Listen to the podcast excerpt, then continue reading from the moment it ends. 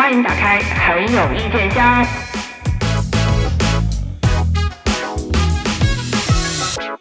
有意见，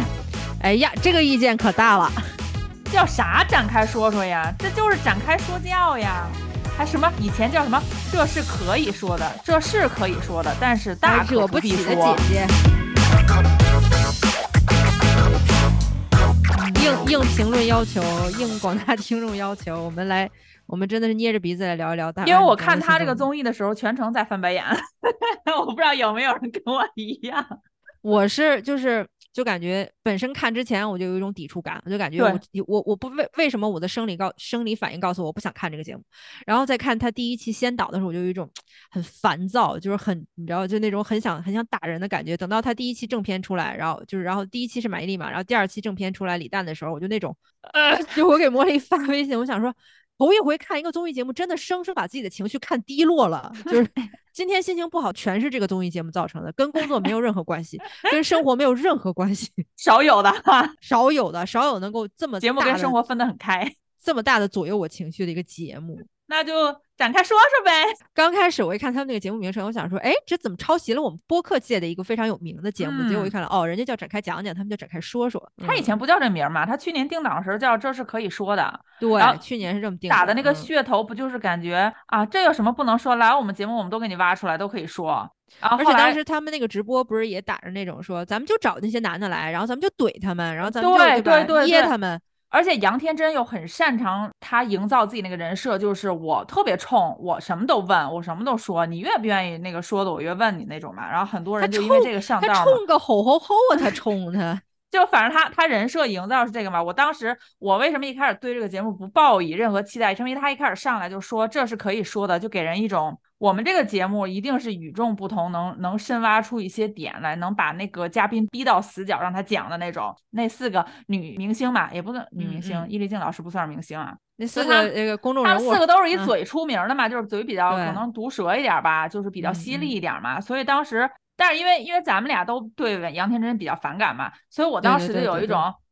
我倒看看你这可以说出什么来，可以说的，我就不觉得他能，他能说出个一二三。不是他这话，当时他在直播里边放出这个话来，我想说，我说果然真的是营销一姐儿，就是真的。在如今，在如今咱们这个中文舆论舆论场上，你你有嘛你敢说呀？懂的都懂啊，大家就是你以为这是可以不剪的吗？平台，我想问一下，就是你脑子里脑补那些，好家伙，这话可犀利了啊，那话可犀利，你脑子里边想出来犀利话题，你直滋，你敢把它说出来、录出来，全部让你播。所以，作为一个这么熟悉媒体环境的杨天真老师，他还敢放这种料，敢放这种说，哎呀，我们就要录那种特别犀利、角度特别刁钻的，然后不敢说的，就就真的特别有一种耍人玩的感觉，就是吊胃口媒体什么样啊？对啊，而且我跟你说，他打心里根本，而且他这个他是干什么的呀？他看了这么多年，常年就是跟记者那儿打马虎眼，保护自己艺人的。你你们觉得，大家觉得他能问出个啥来？他的职业本能就是我先打马虎眼，我保护我的艺人，不说清楚这件事情，他怎么可能有那个脑子去想？那我问什么能把他内心深处的东西给挖掘出来？根本不可能啊！所以他一这是一个噱头。打了一辈子防守的人，现在说要搞攻击了，对，他就说他 他要改成进攻了，你知道吗？就是你你一辈子在那个男足，突然间说我要 进入女足了那个感觉，就有点让人 有点让人想说，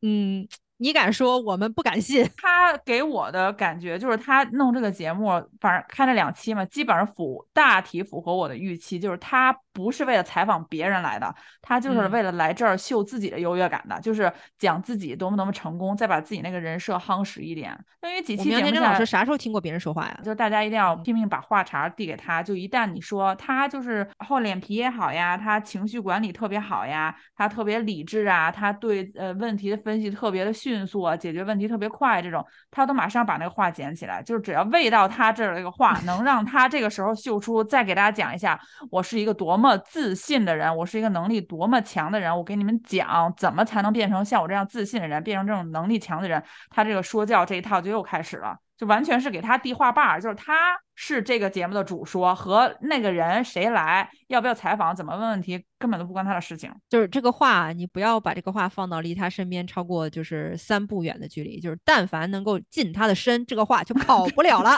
而且全都围绕他本人的能力来。最关键的就是就是。因为杨天真老师他一直在营造自己这种哇，我来教你怎么把职场玩转，我来教你怎么成为成成功女企业家，我来教你怎么成为一个成成功的女性职场女性如何如何。但是归根结底，她的成功经验跟她家帮衬她没有关系吗？最早的原始资本积累是哪儿来的？爹娘给了出国留学的钱，他没有出去留学，买了套房。然后，然后自己出来工作以后打拼，然后积累出来一些职职场经验。就是你一直是干个体户的，你跟大家说你在职场要如何如何。而而且我跟你说，我现在必须要投诉小某书，为什么我点了不喜欢还要给我推送？你不喜欢的只是那一类，就是那一个角度，人家要给你推其他角度，说不定你喜欢，你怎么知道你自己不喜欢呢？你根本就不清楚你自己喜欢什么。打开，呃，就是推给我他的那个，全部都是那个那个封面，就是他一张严肃坐在书桌前的那种，然后打一个大字，上面写着。教你如何向上管理，教你教你如何什么职场多少多少招，就都是这种类型的，或者是你的人生应该怎么过。因为我吧，既然他们喜欢聊这个人生经验嘛，就是我也聊一下我的人生经验哈。借这个节目，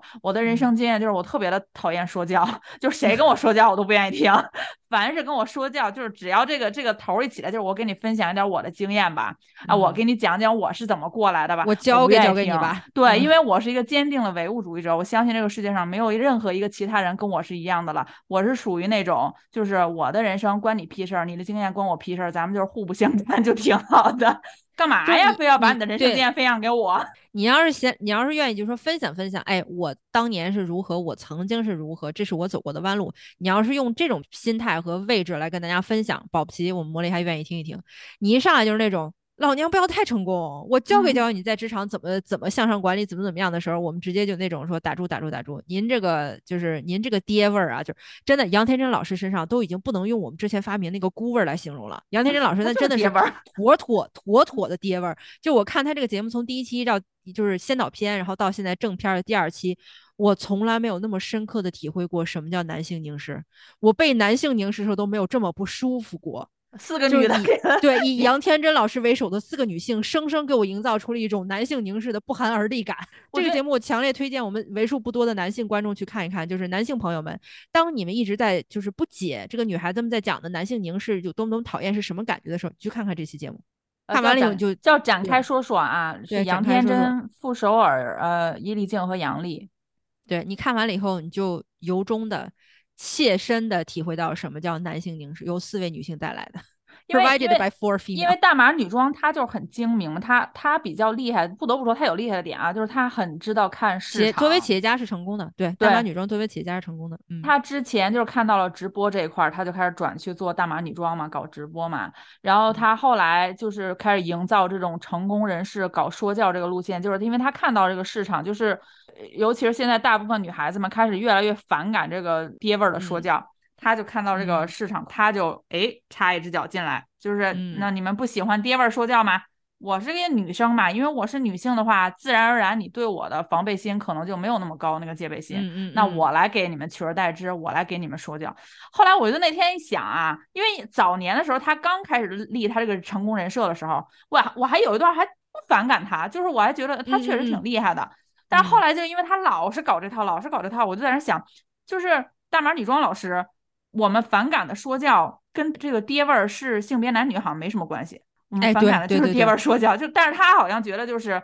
只要我是个女的，我说对对对就可以，对对。就是女这就跟好多对，这就跟好多现在就是舆论场上的一些那种就是那种就是误会，就是很相似。不是是个女的说的就叫女性主义言论，不是是个不是是个弱势群体说的就叫对吧？就是偏向弱势群，就是公正和正义的言论，不是这么回事儿的。就是很多人他本身处在就是他的他的本身所代表的群体可能处在一种弱势的弱势的社会地位当中，但。架不住也不防，人家可以化身为对吧强势群体中的一员，然后扭头说教你们这帮弱势群体还没有爬上来的人。我们大码女装老师就是妥妥的这么一个成功案例。我因为我看这个节目，我首先是因为不是很喜欢他嘛，但是我之前我说实话，我对驸马傅首尔没有那么，我怎么看完李诞这期，哇，怎么这么烦他呀？现在咱怎么着？咱们现在一期一期点评吗？还是一个人一个人点评点评啊？呃，混在一起，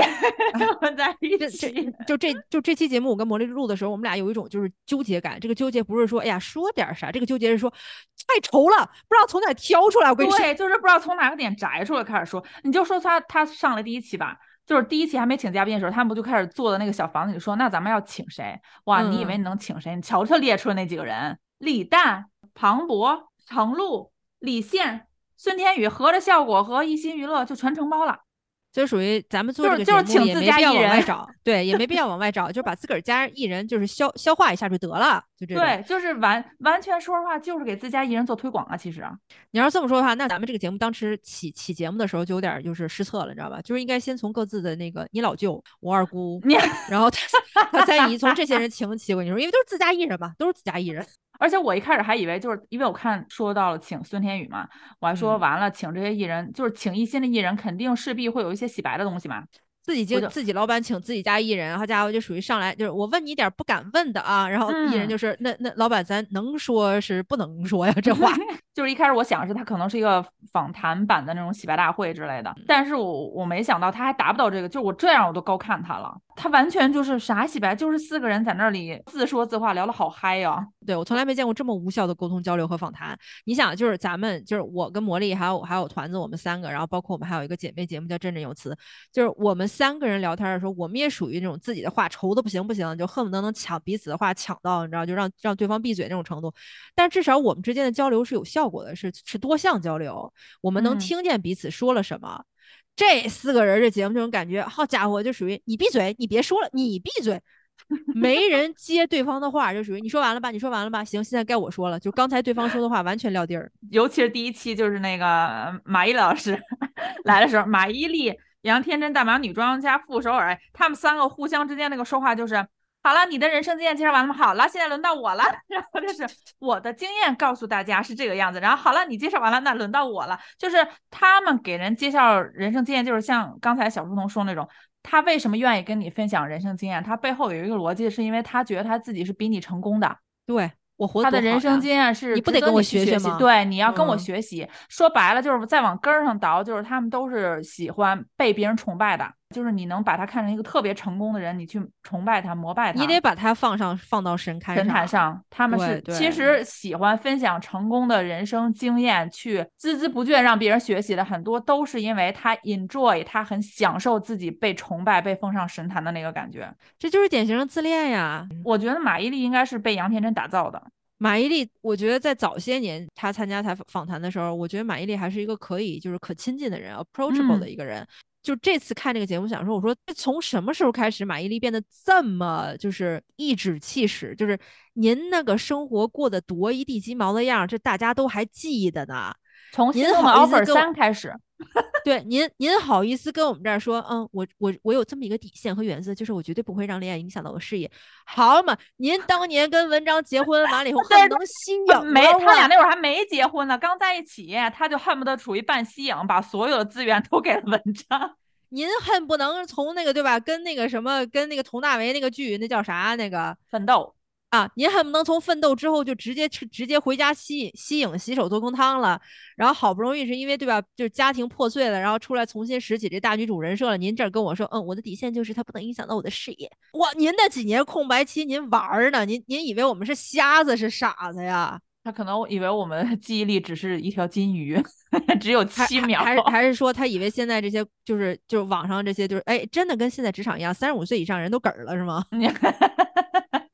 就是我们不光在职场不能存在，我们连娱乐圈里都不能我也是，存在了。我也是觉得，我记得马伊琍早年间没有这么，怎么现在就是自从可能签了这个大码女装之后，就被被杨天真老师给包装的，就完全是有点走她当年怎么包装的范爷，现在就开始怎么包装他，就一定要走这个大女主人设，就是我活得可通透了，我看特别明白，姐姐又是有人生经验，她这期节目出来之后推给我全部都是，哎，来听成熟什么熟女姐姐教你怎么怎么谈恋爱呀，怎么工作呀，然后熟女姐姐教你怎么怎么过做人呐、还是什么之类的。我我心想，熟女姐姐好闲哦。淑女姐姐没戏拍，孩子上学了。不是淑女姐姐一般不都是喜欢就是自己就是特别酷飒爽的自己生活，谁都别谁都别理我，离我远远的。谁这么有毛病还去什么费尽心思的在别人耳边说我来教你吧？马伊琍曾经是一个嗲嗲的，完了曾经是一个特别就是挺自我的，就是我知道我这样爱人很受伤，但我就是这样爱了，就是曾经是一个蛮自我蛮嗲的那么一个女性，就让让其实她给大家一种欣赏的角度，就是女性柔弱也可以，女性强大也可以，女性怎么样都可以，就这样的女性是很可爱的，那样的女性也是很可爱的。但今天她在这个节目上就是所呈现的那一副尊容，就让我感觉我我甚至都不想，我甚至都不想为你摇旗呐喊了。就是那种满满的说教嘛，他这一期就是第一期，因为请的是马伊琍嘛，整个就是那个状态，就是杨笠就像个话也不说，就像个小学生一样，就我从头到尾我都觉我都觉得杨笠超级窝囊，特别的怂，就是他就一直属于坐那儿，就是真是虚心学习，听听熟女姐姐们怎么说，他也不敢插话。完了，我最不理解的就是像你说的。然后上来之后，咔抛给伊丽静老师一个问题，哎，像不像就是最近对吧？啊，上野千鹤子老师 被问到的那个那类似那种，就是让人让人就让人脚哭地的那个问题，就是，哎，你是不是恋爱脑？哎，那你现在为什么单身？你还想不想谈恋爱？我想说，哦，果然啊，就是就是女人凑在一起的，除了聊月经不不会聊别的，除了聊感情不会聊别的，除了会聊唇膏和指甲不会聊别的。你真的是再一次验证了所有人对于女性的刻板印象了。哇，他已经他没问那个你你单身是因为被男人被男人伤害，已经很不错了。你知道我当时有多害怕他问这个问题，因为我相信他问得出来。就他那个问题问出来的时候，我就感觉易立静整个人就囧了。我感觉好像易立静在自己的那个职业范范围里边，从来都是那种很专业的一个记者、一个发问者、一个提问者，然后在这里被提问的时候，就是居然被提了这么 low 的一个问，然后易立竞就是那种啊。我感觉伊丽静当时回答他的时候，就属于那种我随便给你个答案就可以了吧？你真的是需要我解释我的人生状态给你听吗？对，就是他为什么要好奇人家？人家单不单身关他屁事儿？就是因为我我跟伊丽静的那个就是思路比较相似嘛，就是恋爱对于我来说现在不是一个必选项，就是它是一个可选。就属于就就像咱们对咱们，比如咱们出去吃甜品的时候，你可以加好多好多种东西，你不是说每种东西都必须要加，你可能，所以我当时当伊丽静说，嗯，就很简单的恋爱在我的生活中不是一个必选项，我一下就懂了，就觉得其实 no further explanation needed 了，就是你不用再多过多解释了。但是你看那个，不管是这个马伊琍，还有还是还是大妈女装老师啊，包括那个富妈，就那种，对对对，再往下说说，再往下说说。真的特别就是那种三个女人那种凝视着易立竞的那种偷窥感，就是一下跃然纸上。就是他问这个问题的时候，有一种我是过来人，我必须得清楚你的是是一个什么状态，而且可能是为了想要把这个现在现在可能确实是这个中文环境里面的专家的这个门槛比较低吧，现在明星就很喜欢。把自己搞成一副我特别活得特别通透，教教你，我来告诉告诉你嘛。然后你先跟我分享一下，我指我指导指导你，我告诉告诉你怎么回事。我觉得马伊琍当时提问那个那个易立竞的时候，就是这种感觉，给我的这种直观的，就是他。谈恋爱蠢蠢欲动是吧？对对对，然后结婚了，也离婚了。然后那个，尤其是离婚之后，这一趟这一套营销啊，各方面这个人设搞得又很成功嘛，就翻身的比较成功，又把自己前夫等于纯纯的踩在了脚下。然后就感觉他是有这个，他觉得他自己有资本，可以让伊丽静老师把自己分享出来，就一定要深挖。尤其是他最搞笑，他后来说，如果你你不干演员，你想干什么？哦，其实我觉得我还挺。想做一个时事记者的，我就哦，不要不要沾我们这，就是哎，就是你怎么就觉得时事记者是一件你有资格和你有能力干的事儿呢？开始的时候是觉得觉得自己有资本嘛，他抛出一个问题了，易立竞不是没有达到他预期那个答案，其实是我觉得易立竞觉得，就像你说那个，你你要我跟你这个玩意儿解释吗？就属于那种你为什么爱吃辣？我为什么爱吃辣？我就是爱吃辣，怎么了？对，但是他需要易立竞解释嘛？但是，易立竞不就觉得，嗯，我我我解释这个，我怎么解释呀？然后有点卡嘛。我觉得他就有一点，你看，我把易立静给问住了，然后顺势就觉得，嗯，我觉得我还挺适合做一个时事 记 者。就是本身街头老娘们八卦跟时事记者有一个质的区别，就是马伊琍，你知不知道？就是，而且他那期节目后来出来之后，好多推广不就是都说那个哇，就是马伊琍说出了我们对于大女主剧、大女主影视的那个哎，那个疑问，对对对，我当时超级无语。这个这个这个真的是这个撞到我们很有意见枪口上了。就我们哎呀，我马哎呀，我马伊琍老师，您您看过大女主电视剧吗？您没看过，您您倒是也演过，您那我的前半生就是大女主。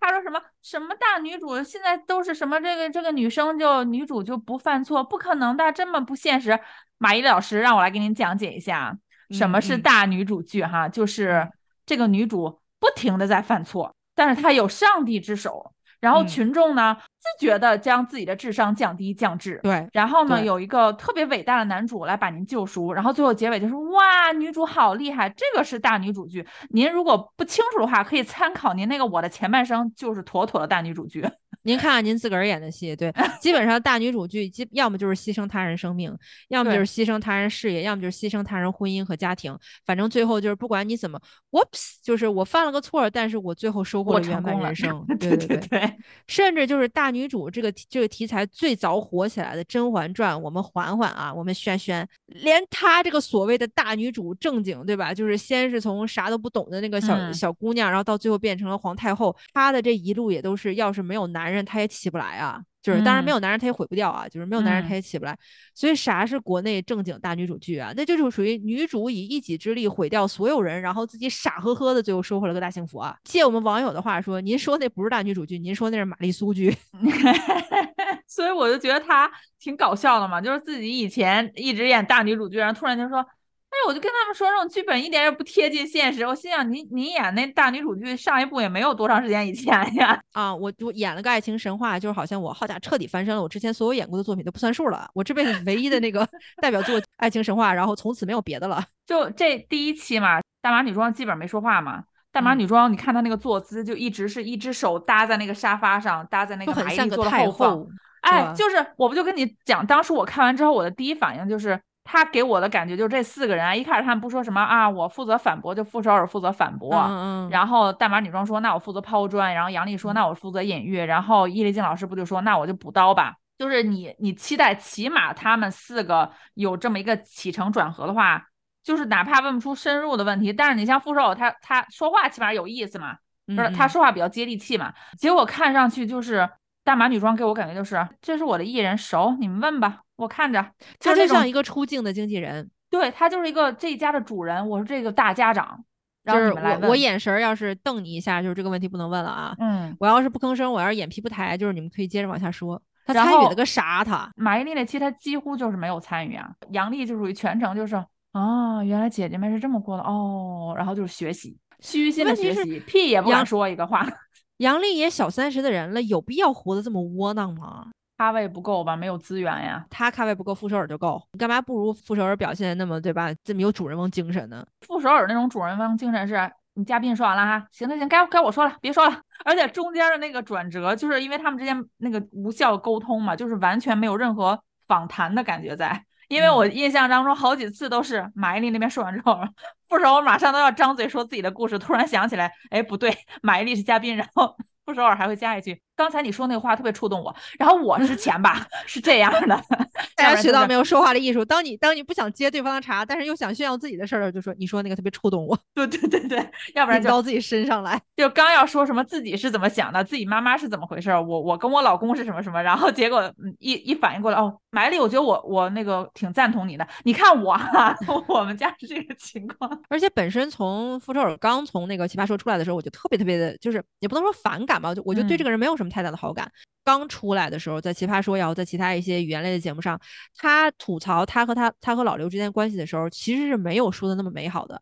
到后边儿了，就是发现，哎，不行，我也是个艺人，我也得拿我自己的一些私生活来拿出来当梗，来来赚钱来了。他就有一种越发把自己跟老刘的婚姻关系洗白成了一种，就是这是我们一种特殊的相处模式，就是我可能除了老刘也找不到更好的男人了。大家如果回去翻早期的奇葩说，就是当他吐槽他们家老刘的时候，你深深的感觉说，富妈之所以没有离开他们家老刘，就是因为他还没有等到一个机会。那毕竟是捆利益捆绑在一起了嘛。马伊琍也是很典型的，就是利益捆绑在一起嘛。她她所嗯有的这一步一步走过，就明星嘛，都是利益最大化嘛。而帮助她利益最大化的这个人，不就是杨天真嘛？就是你哪一步你应该怎么怎么说，然后你应该怎么嗯办。不知咋咋的就转变成了这个人间清醒了，就和杨天真一样嘛，两个人都是人间清醒。然后之前上那个呃，去年我们吐槽那个职综的时候，嗯我吐槽心动的 offer 就说过嘛，哎呦，就他俩，你说完了我说，我说完了你说，也不怎么那么多人生经验啊，就是就是成功的可以值得这个初入职场的孩子们学习的。他这一期上的不是马上立刻有一个下马威就给那个伊丽静老师嘛，就说那你谈谈你单嗯嗯身。我记得当时小时童跟我说一个特别逗，怎么这家伙上来就必须得有就得聊感情，没别的可聊了，然后说。而而且用一个什么单不单身关关你什么事儿？那你怎么不聊聊 你老公出轨，你还且行且珍惜？真真的是，我当时就那种，只许你这么欺压一个单身，还得解释自己为什么单身的人。我们哎，我们能不能问问你，当时你发这条微博的时候是怎么想的？周一见可是从你们家起的吧？您作为对吧，这个内娱划时代的这么一个 里程碑式的人物，哎，您怎么想想？我就我就在想，其实易立竞老师也是挺善良，也是挺顾全节目大局的啊。就当时直接就是说，哎，就是当年。你们家作为划时代的这么一个分水岭，你是怎么想的？这个才是我们想看的，展开说说，或者说这是可以说的。我们想看那种对啊，哪怕他自己分享他这一路怎么从那个时候发且行且珍惜，到现在终于决定，对吧？以后谈恋爱男的不能再说啊耽误我的事业，这个不可以。就是你是怎么转换过来的？一开始这个节目他自己的定位这种犀利访谈，挖别人挖不出来的，这个我觉得是可以接受的。就哪怕是有富妈和那个大码女装在嘛，我们也是愿意看一看的，因为毕竟明。明星是主角嘛？可是问题是，就是看了这两期节目之后，发现请来这个被访谈的明星哼不得呀，就是就跟你请了男，你请了中国男足的来，完了你问了他，咱们这个养生方面，就是 您是怎么看的？吃海参呢？绕着点问啊，嗯，不仅绕着问，就是对他保护的很好，还变成一个传道授业解惑的这么一个渠道。看了这两期嘛，就是马伊琍来这期和李诞来这期，都是一个感觉，就是嘉宾的说的也其实占比也比较少。你要说伊丽静是一直在提问嘛，我还可以理解。大码女装和傅首尔他俩的话好像比明星还要多。我真的不是很想听他俩往下说，尤其是李诞这一期，我的妈，李诞这一期真的，你要说马伊琍那一期，就让我感觉，嗯，就感觉假假的，就是不是特别，就是我不是特别想看。李诞这一期真的是给我生理整恶心了。啊，这期我真的是接受不了。就是一场一个大型，就之前我们在微微信里边，我们提提前已经吐槽过好几波了。就是李诞这一期让我感觉是一场大型的集体公开调情现场。就是傅首尔是那种谄媚的，我就我真的我感觉这是奴颜卑膝，就是这张脸啊。然后杨天杨天真是那种说，这这我熟人儿，我有什么不知道他的呀？你想问他什么，我早都知道了。所以嗯，你问他吧，你问，你看他给不给你答。然后整个，然后杨丽又是那种，这是我老板，对吧？他说点啥，我我我只能听着，我也不敢，我也不敢问他，我也不敢接他短儿，就变成了一个三个人加上李诞的一个局内圈儿，就特别像他们效果没事就开内部梗、内部梗那个那个讨厌人的样子。然后就整的伊丽静就一个人傻乎乎的说：“哎，你怎么的？”就会问他一些问题。然后然后李诞还在那全程打哈哈，全程我觉得伊丽静说他说特对，就是他一直在假嗨嘛。他自己知道，他根本什么都不用交代呀。旁边两个妈都把他保护多好，中间还那个还说你不要替他回答。就那个傅首尔和大码女装俩人一个劲儿替李诞回答，那个劲儿让我感觉说你能不能不要这么谄媚啊？两位主持人，两位节目节目主角，他是他是三岁幼童嘛？他需要你替他回答。我因为他们两个就是为了显示我跟李诞很熟。嗯，对对对对对，你超级幼稚。对，你想问的我这都知道。对，这种搞小团体个劲儿，就让我感觉。伊丽静老师不值得你们这样对待啊！哎，我真的觉得只有易立静老师是在认真把这个节目当成一个访谈节目的。对，人家是认真来聊天的。嗯，你可以说说立静老师、易立静老师问的问题有点太访谈了，但至少人家是来聊天，人家是想听嘉宾想有什么可说的。这三位就是除了杨丽啊，杨丽属于这种怂窝囊废到，就是那种，哎，我可不敢问，我啥也不敢问什么的。我来做个节目，我就已经挺挺那个。不是杨丽，我最不理解的是。就是李诞上来不就说什么说杨丽一个喝酒喝多了，那个那个有啥呀？酒喝多，然后杨丽就好像被吓到了一样，整期节目都不敢吭声。你看没看过有一些短视频，就是鸡，你把它那个把那个嘴对着地上，然后画一道线，然后那个鸡就愣在那儿了，就它动不了了。我感觉杨丽整期节目就跟那个被画了画了嘴的鸡一样，就家禽啊，家禽被画了嘴家禽一样。整个李诞进来的时候，我我们两个都观察到了，就他们那个那叫什么座位的排位嘛，对，就那个位置也是很诡异的。就那一整期看完都是让人觉得生理不舒服，很不舒服。他那个就是置景不，我就特别想说，就这个综艺节目的置景就真的是该拖出去。他本身那个置景，你想一共四个嘉宾，然后他把两个单人椅放在一侧，然后再把一个双人椅放中间，这四个嘉宾是没有办法舒舒服服坐在这四张椅子上，而且还能彼此对视、彼此聊天的。就本身这个置景就很不科学。所以我就感觉，就是第一期就是那个先导片的时候，这四个人都感觉其实这个沙发并不是特别适适合四个人聊天，于是四个人就自然而然坐在地上了，就感觉这样还还随意一点。结果等到马伊琍来那期，马伊琍也比较识相的坐的比较低，然后大家就是至少彼此属于一个比较平等的坐姿在聊天。李诞来那期，李诞直接哈家伙四仰八叉往沙发上一坐，然后杨天真一见状也直接往沙发上一坐，就是那种我可得跟你平起平坐。然后就剩下剩下哦那个傅首尔，傅首尔、杨笠，然后还有易立竞，刚开始都坐在地上，就属于那种三个人仰着头跟李诞聊嗯你、你你的恋爱脑怎么怎么样，就聊本身聊的也是特别无聊的问题。结果你看节目到了一半的时候，易立竞也觉得不得劲儿了，他自己坐起来了，他坐到沙发上了，不在地上坐着，嗯，就剩下那俩跟哈巴狗一样在地上一直坐着。傅首尔整个全场就是那，哎呦，靠李诞又最近，俩人没事儿还磨蹭磨蹭胳膊，完了没事儿还是那种，哎呦，就他俩的那个笑，哎呦。他俩那个肢体触碰让我感觉到好恶心的感觉，不知道为什么，主要是因为前期就是一直傅首尔一直打断易立静的问话，就是他一直在替李诞回答，一直在替他回答。然后后来易立静不就说说你们为什么老要替他回答，不要再替他回答了，想听他嗯说嘛。然后他们不说了，然后当易立静抛出一个问题，他们就开始露出那种彼此呲咪呲咪的笑。哎，这个嗯笑吧，你也就是就是感觉这有什么可问？这个我们都知道。哎呦天呐，那听他怎么跟你说吧，就是那个，就像你一开始讲的，对，就是就嗯是感觉，因为李诞现在是叫什么？很古老的一个词，就是李诞现在是当红炸子鸡嘛，就是嗯把他请过去，也算在风头上的这么一个人物嘛。大家、嗯大家可能对他都有很多好奇，就是观众也嗯愿意看。然后这仨就给人感觉，尤其是以大码女装和傅首尔为主，就是那种我们跟他可熟了，就是不只要显示给易立竞，还是要显示给所有看这个节目的，就是你们所向往、心之向往的，想赶快让我们请来的这个人，其实我们跟他特别的熟。就是嗯有一种显摆感、优越感在里面。然后整个那个过程就是把伊丽静老师完全的排，就是特别排外给我的感觉。对对对，就是我们直接孤立出去了。对，然后后就是你问吧，你问的时候，你问的这个问题，哎呀，这个问题也值得问吗？我都知道的。就是你你问这个问题，要么就是我们替李诞打打出去了，要么就李嗯诞自己打哈哈打出去，反正你肯定是问不到你想知道那些东西，因为你跟他不熟。你们既然这么对吧，就这么愿意热衷于这种内部梗或者这种小圈子的笑话，你们把门关上，把摄影机关上，你们直接去酒吧喝酒不行吗？而且你们这这么熟了，你们第一期还在那儿撺掇说什么？还是杨天真说的吧？要不要嗯请李诞？那你们请他干什么呢？他什么你们都知道，还问什么呀？大型的在观众面前展现小圈子笑话和那种就是内部调情梗，就是我我说的这种大型调情现场，不是说那种特别就是有有有性暗示意味那种调情啊，就是其实有的时候内部大家彼此开玩笑那种也带一点调情的意味。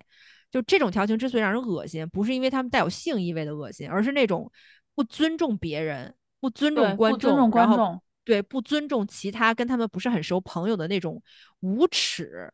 龌龊，就那种特别特别没有，就是没有修养的那种龌龊。就是就是我要是易立竞，当场我肯定说，你们既然你们既然彼此都这么了解，那咱今天还聊个屁啊？那我走吧。嗯，那你们都这么了解，你们请他来聊什么呀？啊，老实讲，你们要是不愿意请他，我们也 OK 看别人的。真的是，就是你如果让，因为我我我们在吐槽完，我们在 微信里吐槽完那个就是这个这个破节目之后，我直接就刷到了一个李诞上另外一个访谈节目，就比较严肃访谈节目，叫《文学馆嗯之夜》，在那里边儿真的他有大谈特谈自己的一些文学呃文学上面的观点啊，包括自己在那个就是人生经验上当中的一些困惑。哎，怎么在那个节目他就不他就不搪塞你了呢？那还是因为有人让他搪塞。一个坐着的坐旁边儿的，一个坐着坐旁边的两位门神，每一次傅首尔替他说完话或者是笑之后，都有一个习惯性的，就是抬头哎，对，那个五度角。那个角度真的就是不要太有这个暗示，就是不能说暗示性吧，就不要太有太有意味了，就有一点那种挑逗的那种感觉，就是这种哎，主子，你看我刚才给你挡的好不表现的？怎么样？我记得我当时看完之后，我不马上就给你发微信吗？我说傅嗯首尔是不是暗恋李诞？我觉得倒是不至于，就我我刚才刚才想澄清的就是，我不觉得他们之间有任何男女情愫上面的事儿，嗯，他那个东西纯粹就是谄媚，就纯粹是地位地位比较低的人对地位比较高的人的那种，就是不管他是在资资本上、资源上，还是这个社会地位上都比较高那个人的那种谄媚。就是他崇拜李诞，可能不是因为李诞不是作为一个男人那么崇拜，而是作为一个强者那么崇拜。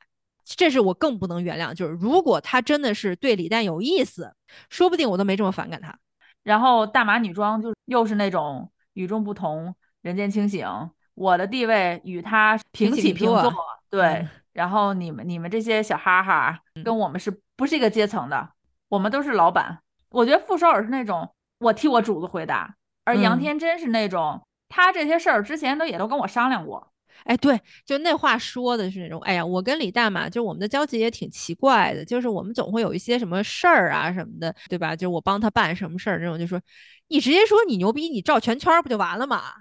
这话说的那么对吧？就就唯恐观众听不出来你多牛叉，是不是？他就是为了显示，你看他讲这两期节目，包括第一期，他讲一些他自己的过往的一些小故事呀，一些一些呃分享自己的人生经历也好，很多其实都是为了塑造自己可特立独行了。我特别不在意别人眼光，然后就感觉哇，你好人间人间清醒啊，你活得好自我啊，就会让大家产生那种崇拜之情啊。包括他什么呃地铁上人家不给他让个换个座，然后他就盯着人家看了什么的。那段真的恶心死我了，那段。然后还有后来最逗的是李诞那期，他不是说他是说什么杨笠说什么要上什么恋恋综节目还是什么玩意儿，就是艺人公开恋情啊，因为李诞公开了恋情嘛，然后后来不就反正男嘉宾女嘉宾杨蒙恩，然后也公开求求婚什么的，嗯，反正这节目就是不管是男明星来还是女明星来，来了之后就是讨讨论感情的生活，没别的可讨论的，就是人人只能谈恋爱，然后。这个杨天真不就说了一个啊，我不建议什么艺人公开恋情，就开始站在那种很专业的角度。哎呀，这方面我懂，我是专业。我听完之后我说，哎，你别说，他这些建议确实是他都是那么做的。你先都不公开，完了之后呢，你出声明的时候就很好写。嗯，对你就可以想把这个脏水怎么泼给那个素人 就怎么泼，因为网友根本也不清楚到底是怎么回事儿。就是你家艺人恋情全部公开，就是如果是你家男艺人出事儿呢，你就用那个，你就用独立女性的刀，然后让那个素人女朋友直接就是你你忍着，你不忍着你不是独立女性。然后如果是你家女艺人出了包，那就属于这种我家我家艺人可是独立女性，我们不应该为了感情这些对吧纷纷扰扰这些这些绯闻事情给大给公众一个解释，我们不欠你什么解释，两头堵堵死死的。就是如果你是素人，就是他们家艺人的那个男男艺人的那个素人女朋友，或者是。是老婆，那就是把这把刀刀刃刀尖儿递给你。如果自己是自家的女艺人，就是刀把握在你的手上，你想捅谁就捅谁。我们也知道，就网上有很多人特别喜欢呃大码女装，啊然后也特别就觉得哇，对吧？这一个女性这么独立，怎么怎么样？就是我们，我就是那怎么了，对吧？女女性也应该允许她有各种各样不同的方式存在嘛，什么的。一个女性真正值得大家赞赏，是她作为一个女性独立存在，是她作为女性能够自主选择，然后能够激励其他女性存在。大码女装老师，她只是一个女人的身，但她的思维全都是男性凝视的思维。她对你的激励，乍听乍听上去，哇塞，跟打了鸡血一样，实际上听就是她想把你塑造成她想要的那个样子。反正给我感觉，他是在给女性塑形，就是你应该按我说的去做。我为什么要按你说的去做？我我觉得他如果真的想搞啊，就是什么非要他，我感觉他好像挺想要走到幕前来的，不甘于在幕后做经纪人。我觉得他要真想做的话，他不如就讲讲什么商业营销啊。利益最大化呀，赚钱，这个是他实打实的，人家就是成功了，很擅长这个内地呃流量搞人设这套，就是他带起来的呀。就是你就讲你什么做得好就行了，你真的没必要给自己上价值。就是你不是因为你是一个独立女性，或者不是因为你是一个啊什么觉醒了的独立女性，你才把这事儿做好的。你做流量成功和你做艺人成功，跟你是一个什么样的独立女性八竿子打不着。半毛钱关系都没有，所以如果你想就是推自己这个商业奇才的人设，我还是蛮看好大码女装老师的。嗯，但如果你在想推我自个儿是个商业奇才，是不是有点说不太通啊？那我不妨给自己加一个这个独立女性的 buff 吧。你这么一加，反倒你所有的那个身上的特质全都说不通了。既然好意思做节目了，那我们做我们作为对吧，就是全全内娱不份儿的这么一个小破节目，那我我们就得说说你。他打造人设这个确实是无人能及，就这一套。但是他其他方面也真的是吃人血没什么闪光点。对，吃人血馒头这事儿都是他爱干的呀。我觉得像他们之前在那个节目里讨论什么，哎呀，很反感现在内地影视剧都是讲这个大女主，他们反感的是那个，可是他们现实生活中把自己就是按大女主这个人设在表演呢，表演给我们看呢。他们根本都不需要拿剧本演，自己就觉得自己是大女主，就走的是杨天真就是很典型的嘛。我我没有犯过错误，我人生就是。一路平汤到现在，我很顺利，因为我有这些特质，我有这些经验。我在人生哪一个阶段巧不巧，就是又运气又好，然后认识了这些人，我把这些现在都传不到一起，然后给你们讲课，让你们来成为跟我一样的人。如果你成为不了跟我一样的人，就成为那个像我这样的人会喜欢的人，你会喜欢的下属啊，会喜欢的员工啊，就连了解，就是连做节目聊聊他，我都有一种嗯。今天吃的有点多，生的有点反胃的感觉。去切胃啊，